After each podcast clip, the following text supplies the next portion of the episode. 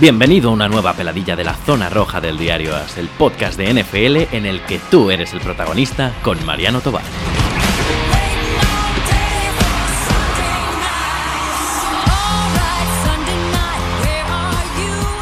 Muy buenas, señores.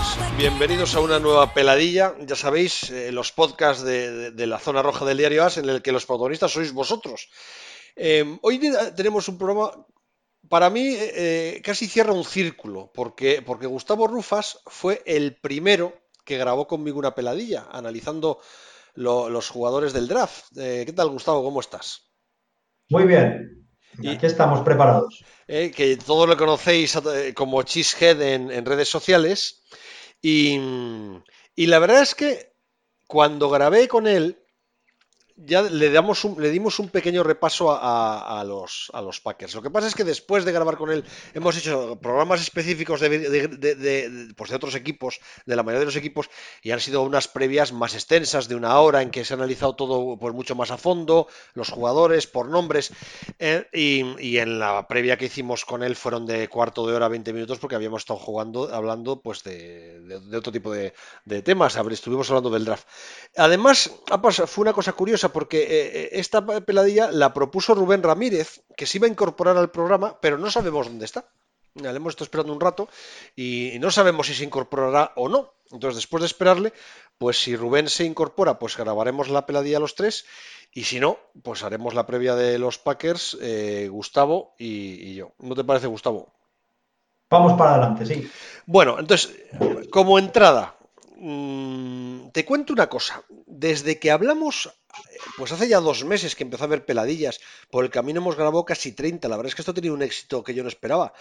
Pero mm, yo tenía una cierta euforia o una sensación muy buena con Green Bay. Muy buena era que estaba convencido de que si no ganaban la división, eh, bueno, eran segundos, estaban en playoff seguro. Y yo no sé si te lo dije, pero vamos, en aquellas fechas mi final de conferencia era, eh, era Vikings Packers, los dos de esa división, porque me parece que es una división tremendamente dura y buenísima. Pero en estos dos meses me he venido un poquitín abajo. No digo que no se vayan a meter en playoff, que sigo pensando que Green Bay es un equipo de playoff, pero he visto cosas que no me han gustado. Y quería, eh, Gustavo, comentarlas contigo y que me des un poco respuesta al tema. La primera es, eh, tengo cierta sensación de que no han entrado demasiado bien Lafleur y Aaron Rodgers. O sea, se han repetido con cierta regularidad durante la offseason declaraciones de Rodgers o en entrevistas o en, bueno, o en programas de radio diciendo que está muy bien Lafleur, que todo está muy bien, pero que él quiere libertad. Bien. A mí esta insistencia de Rodgers de yo quiero hacer lo que yo quiera no me ha molado nada. Punto uno. Y ahora me respondes. ¿eh? Te, voy, apuntando cosas y luego me vas respondiendo a todas. Eh, porque además no me cuadra en un Lafleur, que lo hablaba ayer con Fernando Calas en el podcast, su sistema ofensivo es un sistema de muy cuadriculado y que exige mucha obediencia y, mucha compenetración. Si Rogers va a seguir jugando como, estaba, como ha estado jugando todos estos años eh, con, con McCarthy, pues eh, empezamos a decir, oye, a lo mejor el problema no era McCarthy, sino que Aaron Rodgers hace lo que le da la gana. Un punto, ese. Dos, la verdad es que ha sido una, una obsesión complicada para Rodgers. No por él, bueno, esas declaraciones suyas no han ayudado, pero sí que se ha notado en el mundillo de la NFL un cierto hastío eh, con, con Rodgers, no como jugador, sino por su carácter. Lo que quiero decir es que la temporada que viene para Rogers es muy complicada. Creo que es complicada.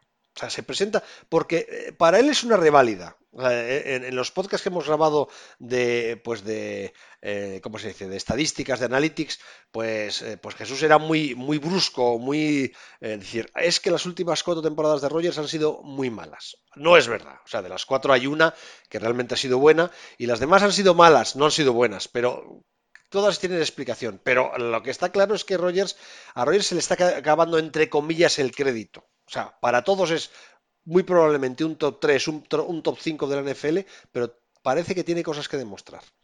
Y tercer tema que me preocupa. No tengo yo muy claro que a la Flair le hayan cogido como un entrenador principal con un auténtico peso específico. Porque he estado leyendo algún artículo en el que decían que él quería otro coordinador ofensivo y quería tocar el coordinador defensivo. Y que eh, el, general manager, Gatkins, le dijo que de eso nada, que él entrene con lo que le dan eh, y, ya está. Conclusión, normalmente cuando un entrenador llega a un equipo se hace su staff técnico alrededor, crea un entorno en el que él se siente cómodo y aquí tengo un poco la sensación de que Green Bay se le ha traído a, se ha traído a la Flair de entrenador principal, pero le ha dado todo lo que hay alrededor, lo que demuestra no una confianza absoluta, sino vamos a ver por dónde nos sales. Estas tres cosas que han sido cosas que han pasado en el último mes, a mí me han olido muy raras. Probablemente ahora Gustavo me digas, no, todo tiene explicación, o lo que has contado no es así exactamente, tal, pero necesito justificar eh, todo esto para volver a tener fe en el proyecto, porque tengo una, cierta sensación de que la Flair pasaba por allí. Silencio. Bueno, mira, em, em, em, empiezo por, la última. Eh, los Packers, de todos los que entrevistaron, eh, se quedaron con dos candidatos, que fueron Lafleur y McDaniels. Y eligieron a Lafleur porque McDaniels es un tío con mucho más carácter y no lo, y no lo hubieran podido manejar. Y a Lafleur lo han contratado como entrenador jefe, pero realmente Lafleur es un entrenador de quarterbacks y coordinador ofensivo. De momento es, es eso. Tendrá que ganarse la confianza de la dirección para que le den más. De hecho, parte de esto viene porque como McCarthy tuvo la libertad durante muchos años de hacer y deshacer el equipo técnico, eh, creían o creen en Green Bay que aguantó demasiado a Don Capers y que no se rodeó de coordinadores ofensivos eh, buenos. De hecho, muchos años fue él el coordinador ofensivo. Hasta el año pasado eh, no, no tuvo, tuvo varios años en los, en los, que no tuvo coordinador ofensivo. Con lo cual este año han dicho no. La defensa se la damos a Petit. De hecho, has visto que en, en la agencia libre la pasta la han puesto en la defensa, aunque han cogido un guard. Sí. Y a la Flair no le han dejado tocar nada. En ese aspecto estoy de acuerdo contigo. Han traído a Nathaniel Hackett. Yo allí no sé, no tengo tan claro que la Flair no quisiera a Nathaniel Hackett. Vienen más o menos de la. Aunque Nathaniel Hackett es anterior, pero es de, la misma rama, digamos, o de la misma escuela que, viene, que viene la Flair. Eso, eso yo no lo tengo tan claro. Lo que sí sé es que el coordinador de quarterbacks el entrenador de quarterbacks lo pidió Rogers y a la Flair no le pareció mal, que es el que tuvieron hace dos años, que se fue el año pasado a Mississippi State, creo, como coordinador ofensivo y ha vuelto. Con esto quiero decir que la lectura que haces de que la Flair manda, pero no lo que manda un, entrenador jefe, un entrenador principal, es correcta. Que salga bien el invento o no, veremos. Respecto a Rogers. Espera, espera, vamos a ah. ir eh, tema por tema. Eh, porque te, te lanza los tres, me ha respondido el primero. Claro, está muy bien lo que me estás diciendo. O sea, lo que me estás diciendo efectivamente es lo que yo me temo. Eh, que han cogido a la Flair como un tipo sin joven, sin muy joven, sin demasiada experiencia en un club, en, una que, claro, todo el mundo habla de Green Bay como nosotros somos especiales, ¿eh? los propietarios son los, el público, los aficionados, es una franquicia muy diferente al resto, esto es, mira, al final lo que se demuestra es que los despachos de Green Bay, y fíjate que se acaban, acaba de irse como quien dice Ted eh, Thompson. son unos despachos que tienen una autoridad y un peso que no lo tienen en ningún otro equipo de la NFL. En todas las cosas porque falta ese propietario real eh, que, les corte un poco los pies. A mí me da la impresión de que hay. Eh, me, ha quedado cierto olorcillo de, ministerio, no sé, de, organización un poco. ¿No, te lo parece? Es que lo que yo no sé es si esas decisiones las toma el general manager, el general manager Gutekunst, o las toma Mark Murphy, que es, que es el que hace las veces, sin ser el propietario, es que hace las funciones de propietario. Eh, esa parte me pierdo un poco. Claro, es lo que te iba a decir, que al final yo tengo cierta sensación de que ahí hay un despacho con Mark Murphy, que además tiene asesores, además de Brian Gatskun. Eh, eh, no sé, es como, es como si todo fuera un poco mm, demasiados despachos cada uno intentando eh, eh, eh, tener un, status quo, ¿sabes? O una, posición. En, Green Bay hay tres tíos que mandan en los despachos. Mark Murphy, que es el que hace las veces de propietario. Además, tiene mucho, desde que se fue Thompson, tiene más poder. eh, Gutekunst en la elaboración de la plantilla y Gus Ball, que es el que se encarga de, del, del salary cap. Esos tres tíos mandan, tienen mucho peso. Pero Murphy eh, hace las veces de propietario, ¿eh? Claro, pero no es propietario. O sea, no es lo mismo hacer No, las no se, veces- juega, no se juega su pasta. Eso es cierto, no se juega su dinero. Claro, o sea, no es lo mismo. Al final, esto de ser propietario sin serlo es la posición más cómoda del universo. O sea, es lo que querría Sí, cualquiera, ¿no? O sea, Sí, y, y la contraria, la de los 60.000 o 50.000 o los que sean propietarios, es la más incómoda porque no tienen ni derecho a voto. Claro. O sea, que, bueno, sí tienen derecho Está a voto, bien, pero no vale Está muy bien desde el punto de vista romántico, Claro. pero poco más. Yo, de verdad que me parece que le- la, la estructura de Green Bay, que tanto os gusta a los aficionados de Green Bay, de verdad que creo que le perjudica. Vamos a ver, le perjudica, entre comillas. Si tienes un propietario que es un fenómeno, como le- eh, y que tiene muy clara la estructura de club y pues un poco lo que le pasó a Seattle en todos estos años, ah, bueno, ahora se ha muerto su propietario, pero eh, el, el que ha conseguido esto, pues es un éxito. Si tienes un propietario que es un manazas, pues te destroza la franquicia y estás jorobado por mucho que quieras. Pero, pero la situación que por ejemplo, claro, pero a mí esta situación de ministerial de tres cabezas, eh, cada uno quiere tener poder y mandar, pero cuando llega el momento de los problemas todo se quita de en medio, no sé, todo como que me parece, o sea, y te lo digo, Ted Thompson como general manager no hubiera sido general manager los años que lo fue en Green Bay en ninguna otra franquicia del NFL, porque al final Completamente de acuerdo. Claro, y estaba ahí porque eso, porque es un poco ministerio, porque le falta un poco de agilidad. Yo tengo cierta sensación de que la Flair eh, está ahí, que no tiene el poder que ne- necesita tener un, un entrenador y que ese vestuario viene de una situación muy problemática con un quarterback, con una autoridad brutal y, y además que no está dispuesto a cederla y que lo peor que le pueden hacer a esta franquicia es tener un entrenador sin peso, porque de hecho el grave problema que, que ha tenido esta franquicia ha sido la falta de autoridad de McCarthy. Entonces no me fastidies, no sé. eh, No sé, no, no, de verdad. Es que esto, las noticias que iban saliendo eran de eso. Y según iban saliendo yo veía, pero ¿para qué se han tirado a la Flair? Para, lo que te digo, para eso lo traen de coordinador ofe- eh, ofensivo y se pone de entrenador principal mi prima. Por, porque Pues al- al- al- algo así ha sido la idea, pero en lugar de nombrarlo coordinador ofensivo, lo ha nombrado entrenador principal. no sé. Pero, pero de hecho, están, lo dicen ¿eh? en los podcasts abiertamente que la Flair está, ha pasado, ahora que han, que han empezado el, el training camp, ya no tanto, pero los primeros, los primeros eh, minicamps que hicieron, eh, parecía más, lo decían en los podcasts, parecía más un entrenador de quarterbacks que un entrenador principal. Pues chico, traerte un entrenador de quarterbacks, cuando tu quarterback es Aaron Rodgers, y aquí vamos al segundo tema que salió, eh, que dice que vale, que quiere libertad, eh, apaga y vámonos. O sea que... Mira, deje- mira, dejamos, te dejo ese para el tercero, el segundo, que es muy breve, el que Aaron Rodgers tiene paquete mucha gente, es normal, es que es un tío desagradable de narices, pero muy desagradable en lo personal. De hecho, eh, ¿has visto el, lo que llaman el beer chuck? El, el que se toma las cervezas de un trago. Sí, sí, sí, sí, sí. Hizo, hizo uno con Bactiari y no supo ni perder elegantemente el tío. Sí, sí, sí, sí, sí. Cuando salió Eh, diciendo es- después que no había habido todo porque había niños mirando, que Sí, y que, y que si quería lo hacían en privado con whisky, unas chorradas. sí, tío, no, no. pesa 50 kilos más que tú, pues normal que beba más que tú. Sí, lo que pasa es que también te lo voy a decir. Eh, yo me vine arriba, ¿eh? Porque dije, bueno, por fin hay algo que hago mejor que Aaron Rodgers, porque yo sí que soy capaz de beberme la entera, por muy feo que parezca. Entonces, pero lo que quiero decir es que es que no fue el, el detalle o el, el momento pude- pudo ser hasta gracioso. Sí, pero luego él tuvo una contestación porque eh, Trubisky y. Joder, se me ha ido ahora. El quarterback de los Lions. Se me ha, Stafford. se me ha ido el nombre. Y Stafford se grabaron bebiéndose la cerveza Sí, entera. sí, sí, sí, sí, Y el tío tuvo, tuvo una respuesta muy mala que fue diciendo: Bueno, al menos son mejores que yo en algo. Entonces, el, el tío podrá ser muy bueno, pero fuera del campo, yo no me tomaría una cerveza con Aaron Rodgers. Es que ese es el problema. Al final, este tipo de deportistas, que al final tienen un ego muy grande, y no lo vamos a descubrir el ego de Rogers ahora.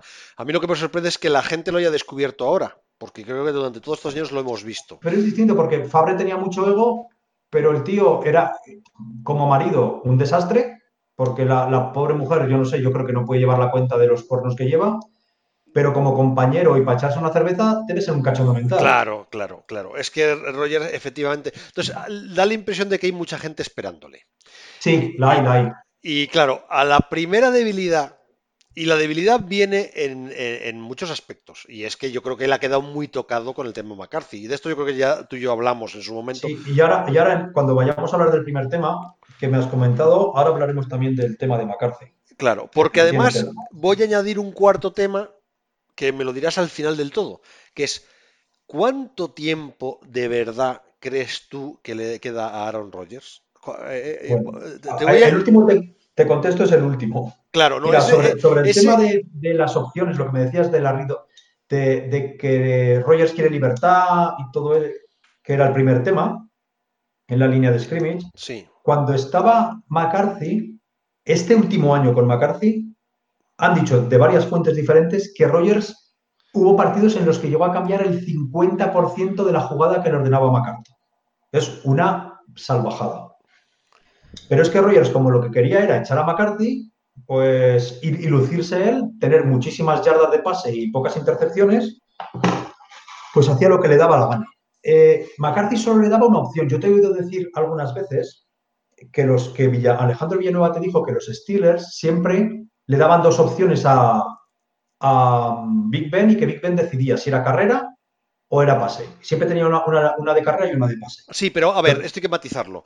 Él, lo que me contó Alejandro Villanueva, que luego lo he leído en más sitios, es que normalmente una jugada que se canta tiene opción de pase-carrera.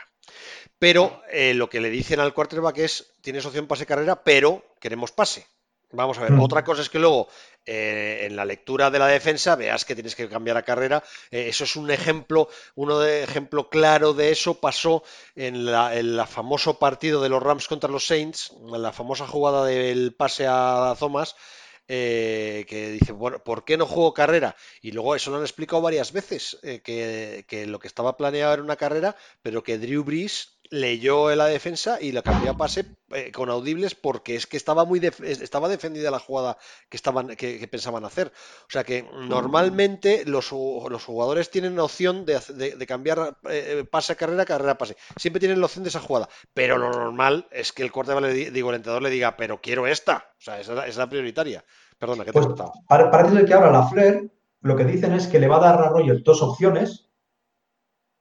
Y Roger lo que estaba reclamando es que aparte de esas dos opciones, él tener libertad como ha tenido estos años con McCarthy. Pero claro, aquí la cuestión es, si McCarthy solo le cantaba una jugada y, la Flair le, le, canta dos jugadas, teóricamente debería restringirle mucho su libertad porque ya te da dos opciones. Allí es donde van a tener el primer problema. La manera de que Rogers entre por el aro con la Flair es que vea que las jugadas que, que, que le manda la Flair consiguen yardas. Entonces él se irá adaptando. Si él ve que pasaba como con McCarthy, que es que con McCarthy el, playbook se había quedado anticuado, porque ya lo he dicho alguna otra vez. Yo había jugadas que cuando veía, veía cómo estaban alineados los wide receivers, sabía cómo iba a ser la jugada. Y si lo sé yo, pues imagínate, ya no te digo Bel cualquier coordinador defensivo de la NFL se sabía casi de memoria el libro de, McCarthy, con lo cual hacía muy difícil la labor, la labor de Rogers. Porque McCarthy mm, basaba su ofensiva en que el wide receiver o el tight end se tienen que quedar en uno contra uno y por su, por su físico o por su técnica tienen que sacar ventaja. O sea, el sistema en sí no les generaba ninguna ventaja. ¿Qué es lo que hace, por ejemplo, McVeigh? McVeigh genera ventajas a partir del sistema, o Shanahan, o McDaniels. Generan, generan las ventajas y los espacios a partir del sistema y de cómo cruzan las rutas y cómo cruzan los, cómo bloquean los, los jugadores. Con McCarthy no había nada de eso. Con la Flair eso va a existir. De hecho, hay una jugada que han comentado en un podcast de ayer que han visto en el training camp, muy curiosa, en la que hay un tight end, fútbol, fullback y running back. Y la jugada es una jugada de pase, no es una jugada de carrera.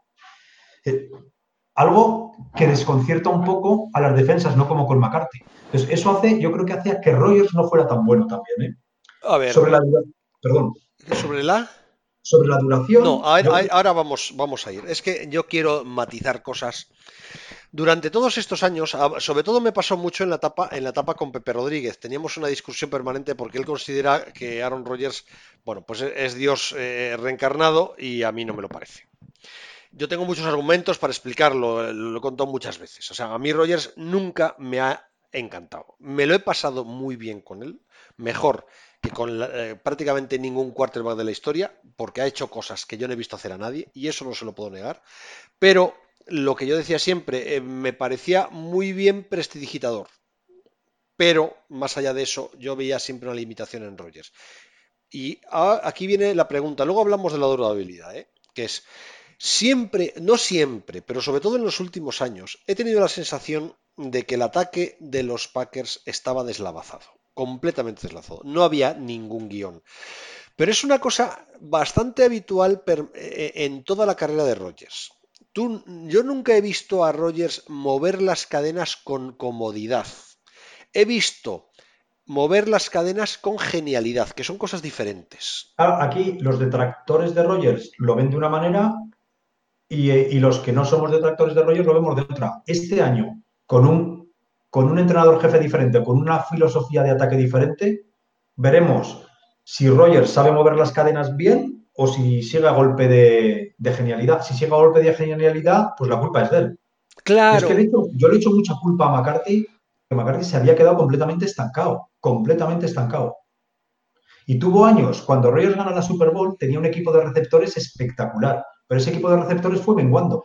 Claro, pero es que el artículo famoso que salió, para quien no lo sepa, salió un artículo muy interesante eh, a final de temporada eh, contando un poco toda la historia de la etapa McCarthy-Rogers, eh, en que ninguno de los dos salía bien parado. O sea, parecía que el que salía peor parado era, era McCarthy, pero no. Lo que pasa es que además coincidió la publicación del artículo con varias situaciones de McCarthy complicadas. El famoso partido de su hijo en el que se encaró con el entrenador, eh, varias declaraciones. Entonces se juntó y una tormenta perfecta en torno a McCarthy, que además yo creo que fue lo que ya definitivamente le dejó sin equipo el año que viene.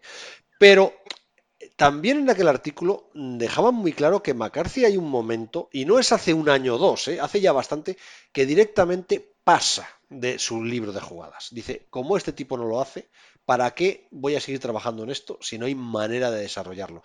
Entonces, claro, dices tú, bueno, por un lado, eh, es que las jugadas de McCarthy eh, se las sabía todo el mundo. Por otro lado, eh, a lo mejor las jugadas de McCarthy se las sabía todo el mundo porque McCarthy estaba hasta las narices de, diseñar jugadas que Rogers nunca hacía. claro, es que no sabes qué fue primero, si la gallina o el huevo. Yo lo que, lo que, lo que quiero decir es que esta temporada para Rogers es importantísima, que lo, lo es, lo es importantísima. Para mí, de esta temporada, y esto ya te lo digo para mi nivel personal, para mí de esta temporada depende el que yo considere a Rogers el mejor quarterback por detrás de Steve Young de la historia o no. Claro. a ver, yo, en el ranking no lo tengo ahí, pero, pero yo creo que... Cada uno tiene su ranking, pero por ejemplo, eh, Brady ha tenido la gran suerte de coincidir con el mejor entrenador de la historia y, con un y muchos años con un coordinador ofensivo que le crea ventajas. No es el único, pero es un ejemplo porque Brady es, otro que es uno de los que se compara con Rogers. Claro, pero vamos a ver. Aquí ya entramos, esto ya estamos dejando de hablar de Green Bay y empezamos a hablar de quarterbacks, pero aquí eh, eh, hablamos en lo que es la definición de un quarterback. O sea, un quarterback es un tipo que tiene que aprovechar todo lo que le da un coordinador, un entrenador, sus compañeros, tal, no sé qué, para mover un ataque. Entonces, si algo está claro es que Tom Brady es el tipo que mejor, o aparentemente, en la historia del NFL, aunque solo sea por eh, éxitos, y le ves, es capaz de ser muy obediente, muy práctico, muy disciplinado.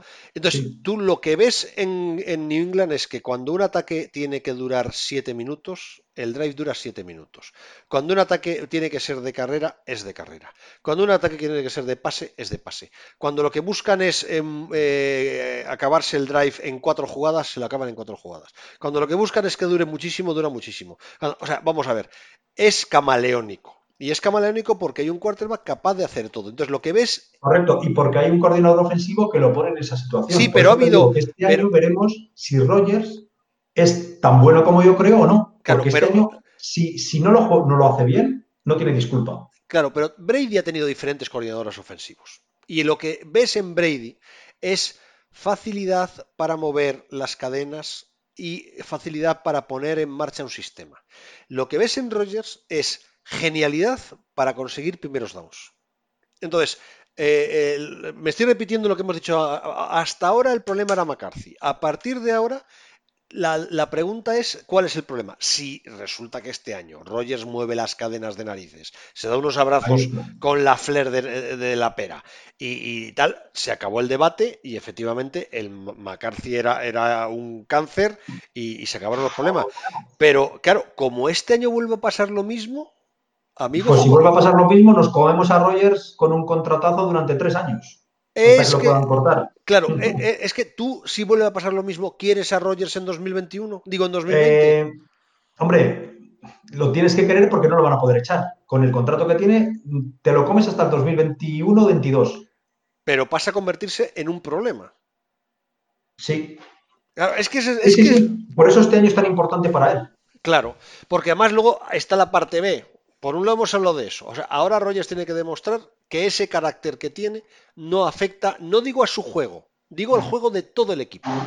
¿eh? Y es una reválida durísima. ¿eh? O sea, es una de las eh, grandes preguntas de la NFL de la, de la temporada 2019. Pero es que el drama no es ese. El drama es que Rogers no sé ahora mismo exactamente la edad que tiene, te lo miro, lo miro ahora mismo. 35, creo. Rogers tiene 35. Es un tipo que se lesiona prácticamente ya todas las temporadas. prácticamente todas. Que está baqueteado. Que por su forma de jugar necesita movilidad. O sea, Rogers no le puedes dejar como Brady eh, toreando eh, en, en, una baldosa. O sea, Rogers necesita movilidad.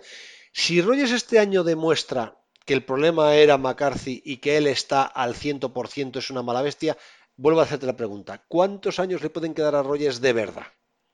Pues mira, este año, para, para hacerle más, mm, para aumentar su durabilidad, bueno, su durabilidad o su longevidad o ambas cosas, han invertido algo en la línea ofensiva, se han traído un right guard. La línea ofensiva, solo con eso ya mejora bastante, porque el año pasado los dos guards fueron un desastre el, el guard derecho porque no había jugador bueno y el guard izquierdo porque jugó todo el año con una lesión en el pie. Este año se han traído en el draft, perdón, se han traído en la agencia libre un guard derecho que puede jugar, llegar a jugar de tackle y se han traído en el draft, en la segunda ronda, a un center que puede jugar y de hecho está entrenando en el, en el training camp como guard izquierdo. Yo creo que por ahí van a reforzar la línea. Y luego, si, como se dice, va a haber muchas jugadas en las que Rogers pueda soltar el balón rápido porque le van a crear esos espacios para que tenga muchos pases de 4, 5, 6 yardas. Si eso es así y suelta el balón rápido, eh, sí que puede durar. Si sigue jugando como hasta ahora, que se come el balón tipo Big Ben, son, yo creo que son los dos quarterbacks que más aguantan el balón. Con la diferencia de que Big Ben mide cerca de 2 metros y pesará 30 kilos más que Rogers. Claro. Y, y Rogers o cambia ese estilo pero claro, el estilo lo tienes que cambiar si tienes un coordinador ofensivo o en este caso un entrenador jefe que te da la posibilidad. Si tienes que seguir aguantando tú el balón cuatro segundos todas las jugadas porque no hay nadie desmarcado, al final eh, lo hunden otra vez. Claro, pero ahí es, vuelve, la pregunta. ¿De verdad Rogers aguanta tanto el balón porque no tiene tanto, nadie desmarcado? porque tú eres el que ves todos los partidos y además los analizas, los estudias, oyes podcast y ahí me lo puedes decir. O Rogers eh, aguanta tanto el balón porque precisamente él donde se siente eh, eh, a gusto es con su genialidad y normalmente este tipo de genios donde demuestran esas cosas es con la jugada rota y con el tiempo pasado. Puede, haber un poco de, lo segundo, pero sobre todo es que es, con el ya no digo con el sistema de McCarthy, con la combinación de sistema de, McCarthy y los wide receivers que, han tenido estos años los Packers, el único, el único que es quizás Randall Cobb hasta hace dos años, y por supuesto Jordi Nelson con una jugada únicamente con una que era el, el pase en lo que llaman el back shoulder. El resto de jugadas, el único, el único que se ha abierto en los últimos dos años ha sido Davante Adams. Nadie más. No encontramos un jugador abierto. O sea que él también estaba un poco obligo. A ver. Y luego Rogers, por otra parte, tiene en, está, él prefiere que le hagan un sack a que le hagan una intercepción. Sí, no, no, no, vamos a ver. Hay una cosa que. Rogers es la bomba. Es que, claro, yo estoy hablando, llevo media hora y el que lo esté escuchando diciendo es que este tío le tiene una manía a Rogers brutal. Que no, que no, vamos a ver. Rogers es un genio. Es un genio. Y lo que te digo, hace cosas que yo no le he visto hacer a nadie. Consigue sacar penalizaciones donde no las encuentra nadie. Consigue eh, sacar de quicio las defensas como no lo hace nadie. Consigue, o sea, es un genio. Si es que eso no se puede negar. El problema es que a un genio hay que meterle en una plantilla. Esto es, esto es lo que yo digo siempre de, de, Wilson con la línea ofensiva de Seattle. Es que Wilson, por su forma de jugar, es que es complicado que una línea ofensiva le proteja, porque es que está dando, jugando tres o cuatro yardas más atrás que cualquier quarterback. Y eso para cualquier línea ofensiva es mortal. Es mortal, porque es que está abriendo el campo muchísimo la defensa. O sea, es, que de repente, eh, igual, en vez de estar jugando en, una, disparando desde una trinchera, está disparando a, campo abierto, para entendernos. Pero claro, lo tiene que hacer porque por altura y por movilidad es como está cómodo. Bueno, pues aquí me pasa un poco lo mismo.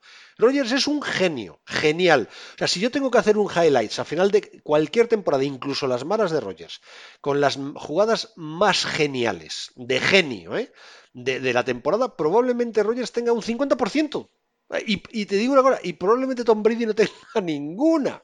Ah, pero eso no es lo mismo que ser un gran quarterback. Eh, por, eso, por, eso, este año se va a ver si Rogers estaba forzado a hacer eso, porque las opciones ofensivas o el sistema ofensivo de McCarthy se había quedado muy anticuado, que es lo que yo opino, hmm. o porque Rogers hace lo que le da la gana. Y si hace lo que le da la gana, lo seguirá haciendo este año y lo veremos a, a los tres partidos, ya lo hemos visto. Él para empezar, eh, y me estoy repitiendo mucho, pero lo dejo claro, él para empezar, en cada programa de radio y en cada entrevista que le han hecho, lo único que ha dicho es que quiere que le sigan dando libertad. O sea que él, por lo menos, muy hábil de cara a, la, no, eh, no, ha sido. Porque lo lógico que es que Rogers ahora estuviera diciendo en todos los lados, yo estoy a muerte con la Flair, yo estoy a, muerte con Green Bay, hay que resucitar esta esta plantilla que es buenísima. No, él está hablando todo el rato de sí mismo y chico, no sé. Porque te digo, es que en dos meses ha cambiado mi percepción. O sea, yo me estaba. Yo, eh, eh, cuando grabamos el primer día, pensaba en un Green Bay en el que Rogers iba, se daba cuenta que si quiere otro, otro anillo, tiene que estar ser la sombra de la Flair, ser muy obediente, eh, acoplarse en el sistema, ser un jugador de equipo, eso era lo que y pensaba que lo iba a hacer porque era de cajón. O sea, era el camino lógico. Ahora, a mí a día de hoy... Y Hay ciertas dudas. Yo ahora tengo la sensación de que la Flair ahora mismo es un tipo que lo tienen en el frigorífico para que intente sacar lo máximo que pueda a Aaron Rodgers en los dos o tres años que le queden, que es el tiempo que a mí me parece que le puede quedar como mucho. Ahora me dirás tú el tiempo que no, tampoco los dejo claro. No, no, no, yo tampoco, tampoco tengo claro que le pueda quedar más. Si acaso, a ver, si, si la Fleur consigue que suelte el balón rápido con la línea que han montado este año, ten en cuenta que tiene al mejor, al mejor tackle izquierdo en jugadas de pase. Sí. Al tercer mejor tackle derecho en jugadas de pase cuando está sano, que eso es complicado. Y a Corey Linsley, que es el sexto o el séptimo center en jugadas de pase. Y luego le han, reforzado los dos guards, con lo cual se supone que si él suelta el balón rápido, eh, le van a hacer pocos sacks. Si eso es así, Rogers dura tres años. Si no es así, eh, pues, pues, igual se nos acaba antes que el contrato, porque el tío está cascado. De hecho, mira, miré el otro día, creo que a los Colts, hablo de memoria, le hicieron a Andrew, Luck 21 o 22 sacks en todo el año. A Rogers, bueno, y, y los partidos que no jugó Rogers, a los a Rogers le hicieron 43. sí. Y se perdió varios partidos. Entonces, parte es, parte es porque los dos guards no estaban al nivel y parte es porque Rogers aguantaba mucho el balón. El debate es, ¿aguantaba mucho el balón porque buscaba la jugada o aguantaba mucho el balón porque no había dónde ir? Y eso lo, vamos a ver en los otros próximos partidos, de, los primeros partidos de la temporada. Es que ahora mismo es complicado decir quién, si era por una cosa, si era por McCarthy o era por el propio Rogers. Sí, no, no, sí, lo, curioso es que hoy, o sea, 30 eh, de julio de 2019, eh, el debate sea Rogers. ¿Sabes? a mí es lo que me resulta. Eh, porque además también te voy a decir una cosa. a mí me gusta mucho vuestra línea ofensiva. ¿eh? O sea, yo creo que tenéis una línea ofensiva buenísima. Ya yo creo que este año es muy buena, sí. Habéis descrito los dos tackles. ¿Les gustaría tener a esos dos jugadores? Yo creo que a los otros 31 equipos de la NFL. Y al center, casi más de lo mismo. Bueno, habéis elegido. Eh, eh, a Elton Jenkins. Sí, que es una elección por otro lado, ya hemos hablado de ella. Hemos hablado de ella porque en el programa me remito al programa que grabé con Gustavo, la primera peladilla, en el que se dio un repaso salvaje a todas las líneas ofensivas, ¿no? O sea que, ahí, queda eh, tal. Pero, a, Jenkins lo han cogido para ser este año competencia de Lane Taylor en, el, live, en el, el izquierdo, pero el año que viene Corey Linsley, el center, tiene 11 millones contra el CAP. Y es posible que si no hace un temporada en este año, lo corten para ahorrarse 9 de esos 11 millones. Claro, que es lo que probablemente vaya a pasar. Es que cuando los aficionados no nos damos cuenta que a veces los equipos, no siempre, siempre los equipos cuando eligen, no eligen pensando solo en lo que más necesitan, eligen pensando en los contratos del año siguiente y del siguiente. Claro. No, lo, que te iba a decir es que lo que no tengo nada claro es que hayáis mejorado de verdad el GAR derecho. ¿eh? A mí Billy Turner me parece un fichaje... No. Pues comparado con lo que teníamos, sí, ¿eh? No te digo que sea un gran... Es que teníamos a Jason McRae o Justin McRae, pero uno es Jason y otro... Es que son dos hermanos. A Justin McRae y, luego tuvimos a, Bell. Sí. fue un agujero espectacular. Mira, el día de, el día de, los... Mm, Patriots en Fósforo, jugaba Bell y jugaba Jason Spriggs por la derecha. Pues como Belichick no es espabilado ni nada, ¿por dónde entraban como fieras los linebackers de los Patriots? Por el lado derecho. Y entraban siempre que querían. Claro. Siempre que, bueno, siempre querían. Siempre que necesitaban entrar, entraban. Siempre. Este año yo creo que eso va a cambiar. Luego, eh, también dicen que hay un fullback que se llama Vitale, que va a empezar a... que, es curioso porque es un fútbol que lleva cuatro años en la NFL y no ha hecho ni una sola yarda de carrera. Y de pase solo ha cogido ocho pases. no estamos hablando de ninguna estrella, ¿eh? Pero dicen que este año va a tener un rol muy importante en las jugadas de pase de los Packers. Veremos. Lo que sí que es claro es que cambia completamente el sistema de ataque, completamente. Es que hay otra cosa que me pasó, perdóname, me estoy enrollando con lo mismo, pero bueno, eh, ya, la gente que nos escucha ya lo sabe, yo divido este, estos programas en tres partes, una global del estado del equipo, el estado de la nación, ¿no? El estado de la nación, Packer, bien. Una segunda en que repasamos el ataque, una tercera en la que pasamos la defensa y luego hacemos en dos minutos un, resumen, ¿no? Pero entonces el podcast está pensado como un programa en, tres o tres programas en uno y, me estoy enrollando mucho en el uno, pero es que me... Eh, eh, claro, cuando grabé la peladilla con los Titans, con la gente de los Titans, me dijeron que no van a echar de menos a la Flair. O sea, que se ha ido y no saben lo que dejó. A ver, es verdad que fue coordinador ofensivo un año, ha sido un año complicado, con lesiones, con mucho tal. Entonces, eh, ya te digo, estos dos meses han sido, eh, ha sido... No, te lo digo porque dices, no, es que va a jugar mucho, eh, va a jugar al pase con el fullback. ¿De verdad tiene alguien claro qué va a hacer la Flair? De verdad, insisto. Sí, sí lo, tienen bastante. Los de los podcasts de los Packers, periodistas que están viendo que los que tienen autorización para entrar a los entrenamientos, en esta última semana lo tienen clarísimo, ¿eh? Y es. Dicen que va a jugar muchas, que va a jugar muy pocas veces con tres wide receivers, que va a jugar mucho con dos tight ends y que va a jugar mucho con fullback y running back. Y que van a hacer muchas jugadas en motion eh, no, el motion para el que no, al que no lo tenga controlados, que antes de empezar la jugada se empiezan a mover algunos jugadores de los receptores, no, el más exterior, pero los otros, porque el exterior se tiene que quedar fijo para cubrir la línea con, el, con los tackles, pero se empiezan a mover y que van a... El otro día vi un vídeo de jugadas que, han montado, de jugadas que va a hacer la Flor, la Fleur, eh, y no tiene nada que ver. Ya, pero ah, un ataque con dos receptores, pocos motions van a hacer. Sí, pero eh, no, con los receptores, pero es que te metes en la misma jugada, tienes un fullback, un running back y un tight end. Con lo cual tú tienes esa jugada y tú crees que es una jugada de carrera. Pues dicen que un 50% de las veces va a ser jugada de pase. Y, vas a, se van a transformar en cinco receptores. Vamos, que van a, jugar, a hacer un juego muy parecido a Shanahan y a McVeigh. A Shanahan, pero la verdad es que Shanahan y McVeigh, también te lo digo, ¿eh? pero con todos mis respetos, vale, serán de la misma escuela, pero se parecen como un huevo una castaña. A, mí, a, mí, me gusta más.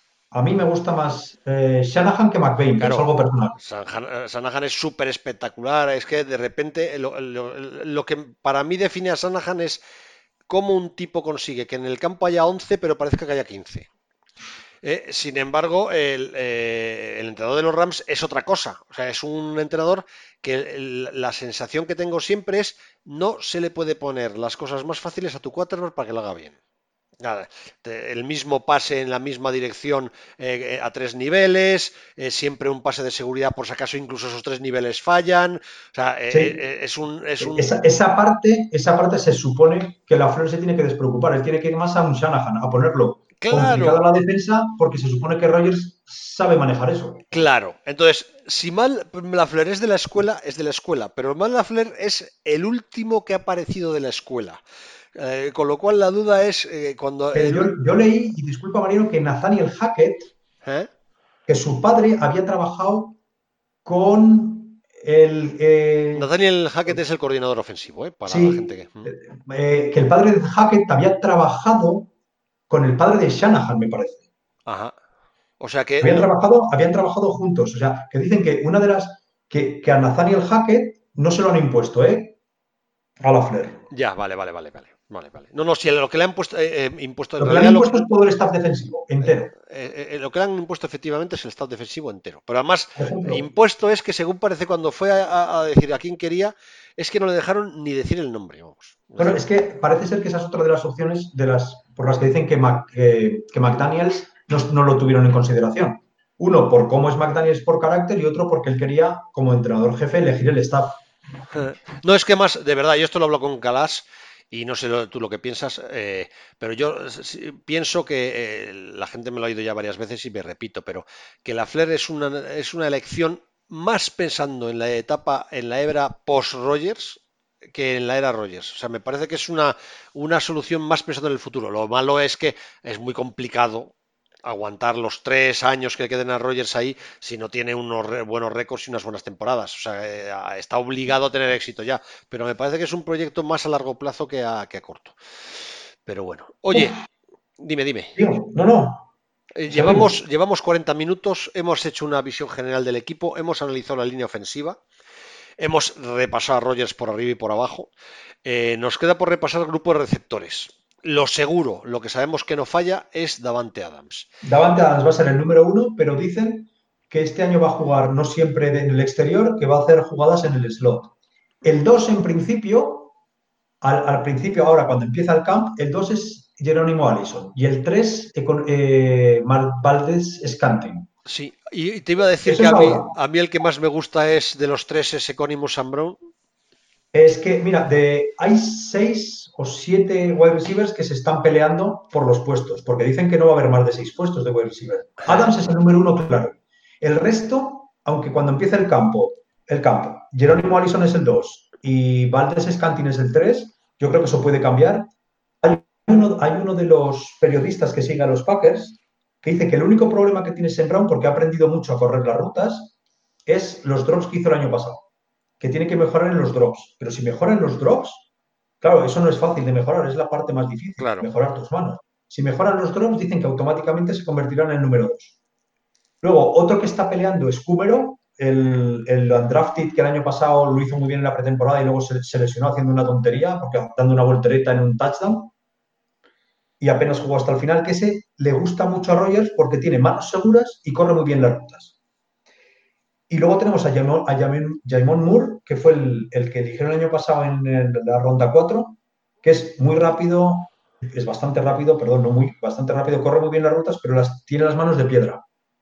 Y eso parece ser que este año las sigue teniendo de piedra. Es que además, te voy a decir una cosa, Rogers eso sí que lo tiene muy claro, pero esto no es un problema de Rogers, sino de todos los cuarteros de la NFL. Y además con razón.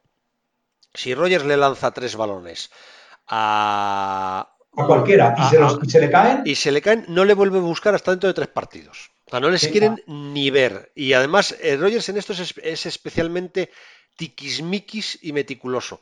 Entonces, ¿por qué busca Davante Adams? Pues igual que ¿por qué Brady busca a Edelman? Porque sabe que las coge. Y como le lance un balón a Allison o Allison y, no la cojo a Valdés, entonces el problema de todos estos, yo creo que no es convencer a la Flair es, convencer a Rogers. bueno, de hecho, dicen que ayer, en el primer entrenamiento con. Desde ayer, el domingo, el primer entrenamiento con protecciones, eh, solo dos de los pases que dio Rogers no fueron a Davante Adams. Pues mira, más, más claro el agua. O sea, pueden tener alrededor lo que quieras, pero eh, lo normal es que acabe pasando lo del año pasado, Davante Adams. Y también te lo digo, como el, como el porcentaje de pases a Davante Adams sea así, se confirma que el Rogers va por su cuenta y la Flair por la suya. Sí, sí, sí.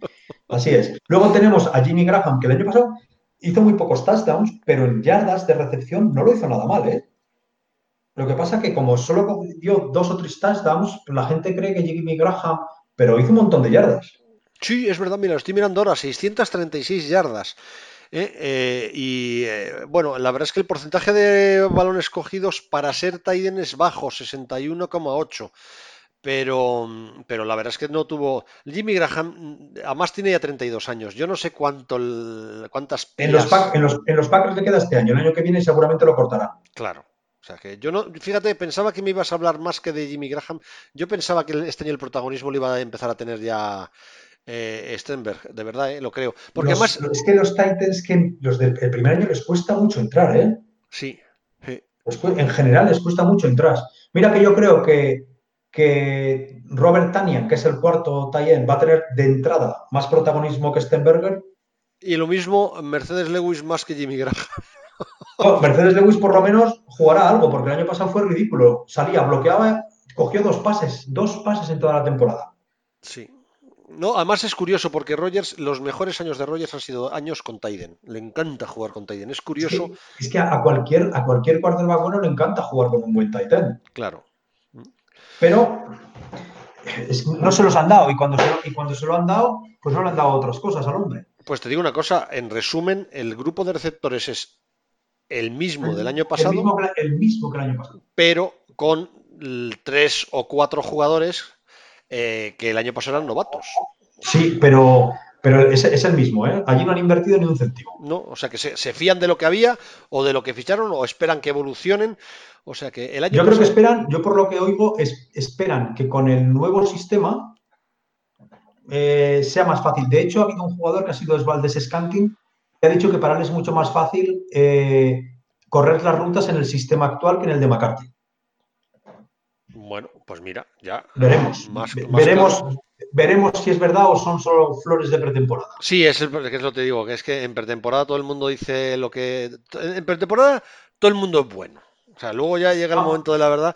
Y los eh, jugadores tienen que, que, alabar al entrenador porque ten en cuenta que hoy son 90 y se quedan 53. Sí, sí, sí, claro. Oye, y ya para cerrar el ataque. Aaron Jones, Jamal Williams. A mí me gusta muchísimo Aaron Jones, pero Aaron Jones es un corredor, mm, sin, o sea, él corre, no le pidas recepción ni nada.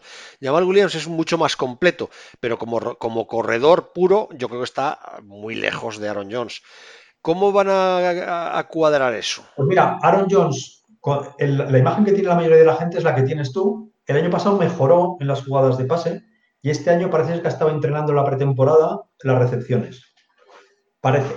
Luego, eh, yo creo que a, Jamal Williams le va a quitar bastantes snaps de carrera Dexter Williams, el chico que han traído este año nuevo, que solo tiene un movimiento, solo tiene un corte, pero eh, si lo hace bien, le va a quitar muchos snaps a Jamal Williams. Y de momento tienen seis, que me parece un poco sorprendente, pero acaban de coger a dos esta semana. A dos eh, eh, running backs nuevos. Uno que estuvo en San Francisco. Carson eh, ¿no? creo, creo que estuvo en San Francisco, estoy seguro. Y el otro, Cory Grant, que estuvo el año pasado en los Jaguars. Que se, se lo ha traído por recomendación de Jaque. y luego tienes a Vitale, el running back. De esos, cuatro van a estar en el equipo.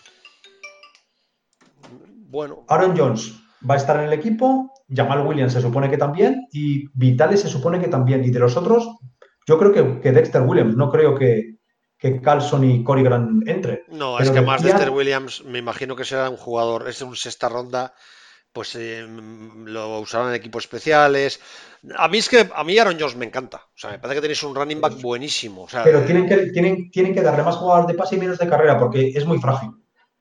Sí, además, mira, eh, cuando me, lo has dicho me, he fijado, es verdad. Tiene mejor porcentaje de recepciones que Jamal Williams y, y más yardas de recepción que Jamal Williams el año pasado. Y la sensación con la que acabe la temporada, como él sí que percute más, porque Aaron Jones. Es que el primer año, el primer año Aaron Jones fue un desastre en las jugadas de pase. Se dejó, tuvo muchos drops y esa es la imagen que le ha quedado a la gente. Claro, pues es, pero a mí me gusta, me gusta la pareja. ¿eh? Además, me llamó mucho la atención cómo cuando se lesionaron Jones en los dos últimos partidos de la temporada, Jamal Williams jugó muy bien. O sea, Jamal Williams salí lo sustituyó, igual que durante el año estuvieron ahí en una especie de comité en el que Aaron Jones le estaba, se le estaba comiendo la, la voz, le estaba comiendo la, claramente. Eh, curiosamente, cuando tuvo que dar un paso adelante al final de temporada, lo dio muy bien y me parece que es una pareja que os funciona muy bien. Y además creo que es... Dime, dime. Yo también lo veo así. Y a Williams le va a favorecer este año que Williams es un corredor más norte-sur y con la zona, con la outside zone, este año va a haber jugadas en las que la defensa tenga que estar un poco más eh, ensanchada, podríamos decir, y eso le va a dar más opciones de correr por dentro a él. Claro. No, es que eh, para cerrar el, ataque, es que he visto poquísimo el ataque. O sea que eh, un Tiden pensando en el futuro, un left guard porque era urgente encontrarlo eh, pero la, base del equipo es la misma y aquí lo que yo creo que la apuesta de la franquicia y la apuesta de Gutenkurs es eh, ahora como vamos a tener un entrenador van a poder a, ponerles a jugar. Porque, porque la inversión así es así es. La inversión ha estado en la defensa, tanto, en el draft como en como en la agencia libre y, insisto, una defensa que la Flair ni va a ver. o sea, que es un, es un trabajo global de franquicia y, además muy, muy bien hecho. ¿eh? A mí me parece que los, los dos fichajes que habéis hecho en, en, defensa, por delante, porque habéis hecho, en realidad habéis hecho tres fichajes sonados en defensa, algo que, que yo creo que hay que remontarse muchos años para ver que Green Bay hace algo así en la agencia libre. Yo creo que antes de, Thompson se antes, hacía. ¿eh? Antes, de Thompson era un equipo normal hasta que llegó él. o sea que lo de Thompson yo creo que, ah, además te lo voy a decir sinceramente, me parece que tiene más que ver con la pereza que con una filosofía. Pero vamos, habéis fichado a Zadarius Smith, que es un fichajazo, y habéis fichado a Preston Smith, que es otro fichajazo. Y luego ya... a, mí, que me gusta más, todo el mundo con la Darius Smith, y a mí me gusta más Preston Smith. Preston, Preston Smith eh, puede caer a marcar a un tight end en jugadas de cobertura, porque lo ha hecho. Tierna perfectamente la carrera y también tiene cierta presión.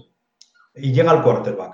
La parte buena de Tadarius es que puede jugar, eh, que dicen que en, terceros downs va a jugar como pass rusher interior, porque tiene cuerpo para ello. Pero el año pasado de los ocho sacks, tres los hizo en el mismo partido, ¿eh? No estoy yo tan convencido con él. A mí el que me parece espectacular es Rashad Gary y están ahora, estos días están comentando en los, podcasts que están maravillados con, cómo está jugando o cómo está entrenando más bien Rashad A ver, eh, explicamos, es la primera elección del draft, que además fue polémica, ¿eh? hubo muchas críticas a, esta elección. O sea, hubo mucha gente. Para resumir, la línea por delante, tres jugadores que siguen. La línea defensiva. Eh, Lori Clark y Adams siguen. Pero, pero no, yo no sé, yo creo que, a, la, cuarta jornada mm, está Adams atrás de Gary Claro, lo normal es que Gary le quite el puesto. O, Gary o poniendo a, no a Preston, a Zadarius Smith, también en jugadas de pase. Eh, en las jugadas de carrera, Tyler Lancaster es el que va a ser el, no tackle titular. en las jugadas de carrera va a jugar el segundo. El primer down, eh, la línea sería Lancaster, Clark, Lowry con los dos Smith en los lados. Eh, donde hay un cambio radical es en la línea de linebackers de cuatro. O sea, Burks y Martínez se mantienen. Blake Martínez, que, es una muy buena eh, grupo de. O sea, una pareja interior buenísima. está, está, por ver si Oren Burks es bueno o no. El año pasado no jugó nada bien, ¿eh? Joder, pero lo, que pasa es que Martínez es tan bueno que yo creo que es. Sí, pero Martínez es bueno contra la carrera. Contra el pase es normalito. Y es, se supone que es en lo que es muy bueno Oren Burks, contra el pase. Pero el año pasado no las vio. El año pasado fue bastante malo. También es cierto que un, inside linebacker que sea más de jugador de, pase que de carrera le cuesta más adaptarse que al que es jugador de carrera, porque al que es de carrera en cada jugada le dicen tienes que marcar este gap y si el tío es bueno y marca su gap, lo va a hacer bien. Pero el año pasado no jugó nada bien y yo es donde más dudas tengo de todo el equipo. por fuera es donde está el cambio radical, con Preston Smith y Zadarius Smith, que lo acabamos de decir. Y, el Gary que puede jugar por dentro, también puede jugar por fuera. Y, la, y luego la mejora es clara. O sea, porque Clay Matthews, con todos mis respetos, estaba, estaba muy acabado. O Matthews estaba bastante, aunque el año pasado, para mí, siguió siendo el mejor outside linebacker, por mucho que, que Fackrell hiciera 10, 10 sacks, 10 y medio. Fackrell en jugadas de carrera no me para ni a mí.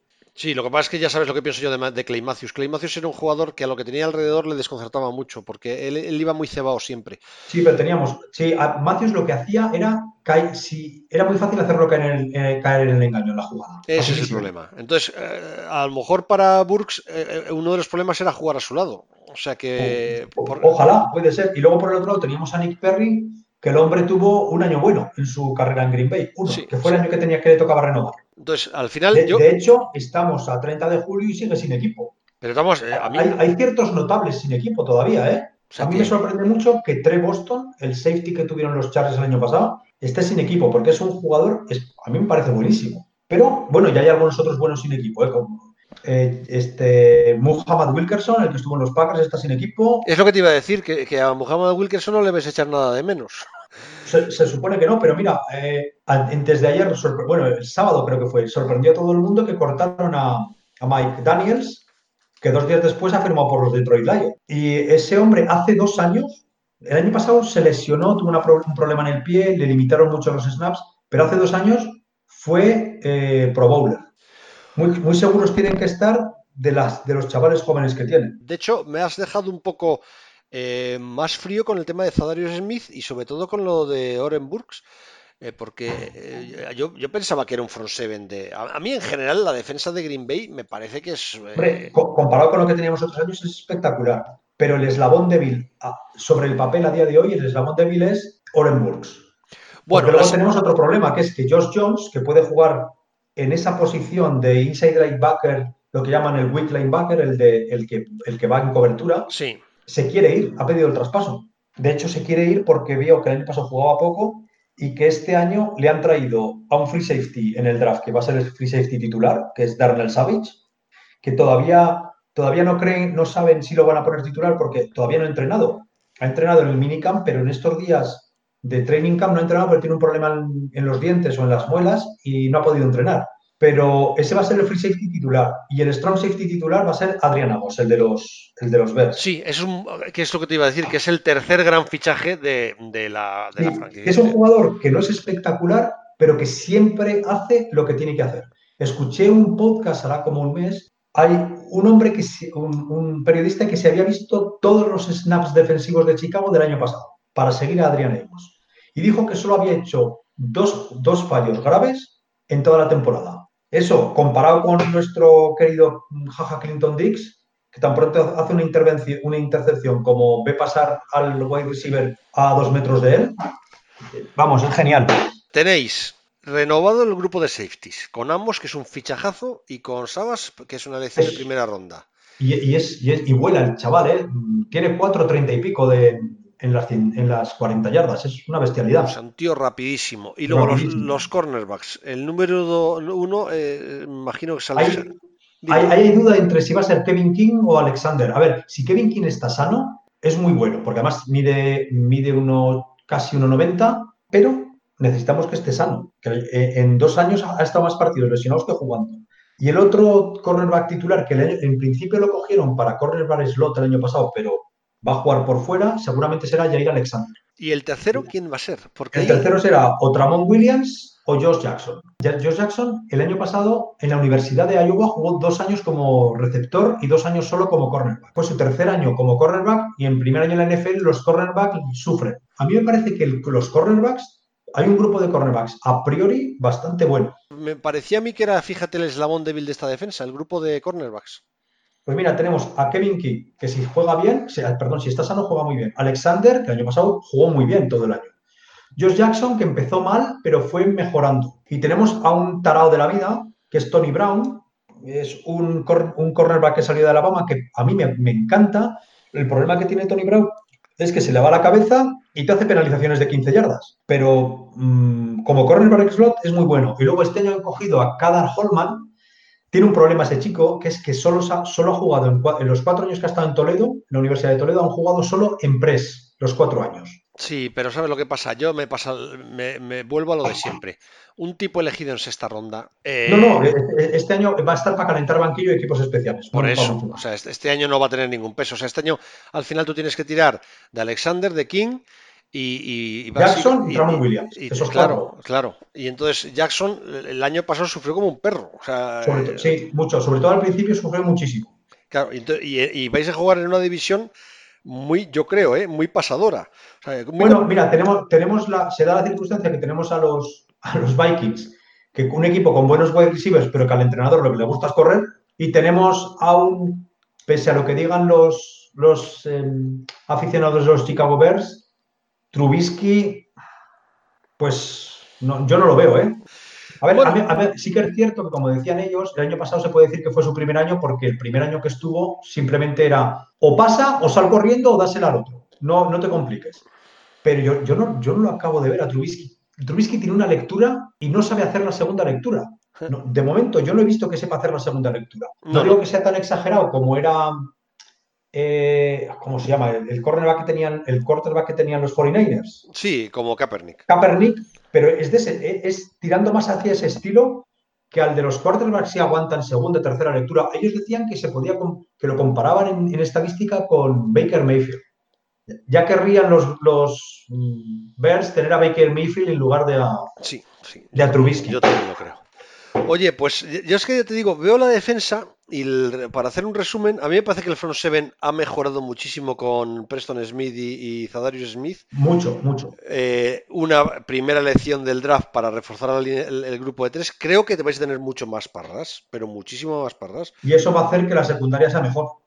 Eh, también es verdad que en los últimos años la defensa se desmontaba primero por los problemas con el coordinador ofensivo, digo defensivo, y luego por las lesiones, que estuvieron haciendo mucho daño. Muchos jugadores además que se caían, que jugaban muy bien un año y al año siguiente dejaban de jugar bien. Eh, la defensa de Green Bay ha, pasado unos años como muy, muy raros, muy malos. Y luego eh, también han, pagado que han estado varios años con elecciones de draft terribles. Mira, del draft del 2015, que fue primera elección de defensiva, segunda defensiva y cuarta defensiva, ninguno está en el equipo. Está el safety, está ahora con los Browns, que además juega de safety y es bueno, pero en los, en los Packers, los iluminados de ellos lo hacían jugar de cornerback, cuando el chaval es un free safety muy bueno. Luego está Rollins, Quinton Rollins, que está fuera del NFL, y el inside linebacker, eh, que vino de Wisconsin, está, ha firmado un año con los Jaguars. En el 2016 sí acertaron con Clark, pero en el 2014, Clinton Dix, 2013, eh, Perry, 2012, Dayton Jones, ninguno está en el equipo. es que fueron unos drafts con eh, elecciones muy altas y bastante malos. Y eso lo han pagado. El mito Por eso han tenido que gastarse un pastón este año. el mito de Thompson no tengo yo tan claro. Para, para mí, Ted Thompson hizo una cosa muy buena, pero es por obligación. Que creo, que, creo que lo hablamos un día.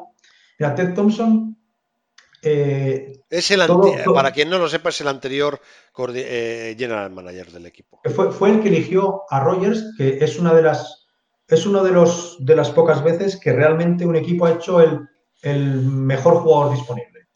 Cogió a Rogers, pero cogió a Rogers porque estuvo intentando tradear los 10 minutos que tenían para, para elegirlo y no consiguieron a nadie que les comprara por lo que ellos querían el, el, pick, Con lo cual eligieron a, a Aaron Rodgers. Y de eso, y de subir en primera de subir a primera ronda, coger a Clay Matthews, que tuvo unos años buenos, pues de eso ha vivido muchos años Ted Thompson. Pero Ted Thompson ha sido un hombre que ha renunciado a, la, agencia libre y que en el draft ha estado pues, como los demás, no ha sido ningún gurú del draft. Y aquí llega el momento de un poco de hacer un resumen. ¿Cómo ves tú la división? ¿Quién crees que, es realmente el, rival? ¿Qué puesto crees que tenéis dentro de la división y dónde creéis que vais a llegar? Mira, la, división es para mí con diferencia la mejor de la NFL.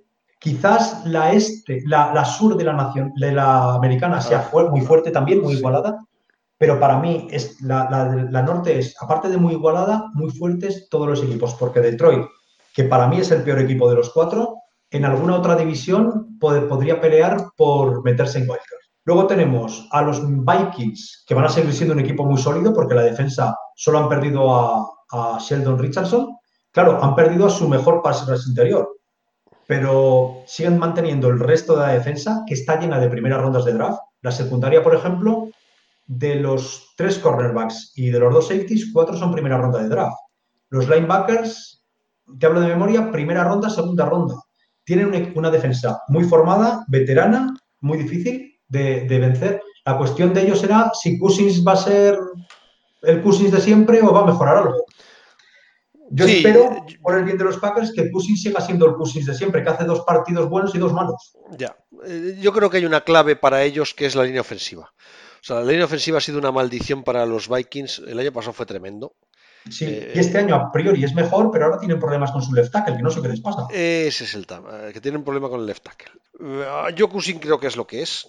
Cousin es un tipo que lo que tú dices, es, es que es, es- es bipolar. O sea, pasa de hacer partidazos a, a partidos y necesita tener muchísima confianza. A mí me parece que es un muy buen equipo, pero es un equipo con problemas. Es que es como vosotros. Vosotros sois muy buen equipo, pero sois un equipo con problemas.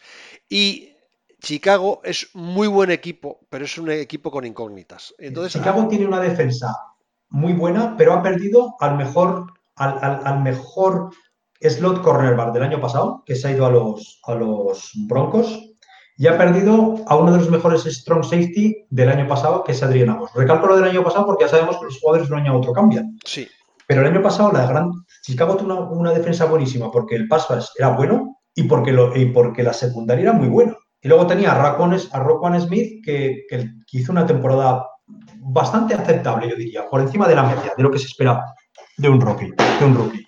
Pero en ataque, yo la, la línea ofensiva de Chicago la veo más débil que el año pasado porque Long cada vez se lesiona más y el año pasado ya no jugó tan bien. Y Masi en la derecha con él, mm, para mí, yo no lo veo yo los veo, veo un eslabón un poco flojo este año de, de la línea ofensiva de Chicago y Trubisky, yo es que no lo veo al hombre. entonces, ¿qué orden ves en la división? Eh, Packers, Vikings, Bears, Brown, eh, Lions. ¿Qué reconocéis vosotros? 17-0. Eso, es que es como, es como me ha recibido hoy cuando hemos... Hola, ¿cómo estás? Habla un poco. Y entonces, para ver que si se oye bien el micrófono. Y me ha dicho, vamos a ganar 17 de los 16 partidos. No, en serio. ¿Qué, qué récord? ¿Qué, qué récord? Eh, yo, creo, yo creo que el ganador de la división, con 11, con 11 victorias, puedes ganar la división. Con 11 victorias. Se puede Eh, ganar la división este año, porque ¿hasta la dónde? división es, es dura. ¿Hasta dónde llegáis? Mira, te, te lo voy a, te lo voy a decir en inglés para despedirme. With the 30,000, with, with the 30, sorry, eh, with the 32 pick in the 2020 draft, the Green Bay Packers select, O sea, que vais a ganar la Super Bowl, vamos. es exactamente. Si Como no se gana este año la Super Bowl, hay que correr a gorrazos a Rogers, hasta McCarthy, que, es, que todavía vive en Green Bay, que lo echen de Green Bay. Pues dicho lo cual, eh, ha sido un gran placer volver a hablar con Gustavo Rufas, Cheesehead, un sabio de esto de la NFL en, en España y que, que es un placer estar siempre con él. Y lamento que no haya estado a tiempo Rubén Ramírez, que además Pues sí. es, es el padre de, este, de esta peladilla, porque le nació a partir de su propuesta, pero al final no ha podido estar. Bueno, pues ha sido una lástima, pero yo creo que el programa a la gente le gustará, es interesante, hemos desvelado cosas, hemos cargado yo, como siempre, cargando las tintas, pero lo creo que, a la gente le gustará. Pues un abrazo muy fuerte. Venga, go Pack Go.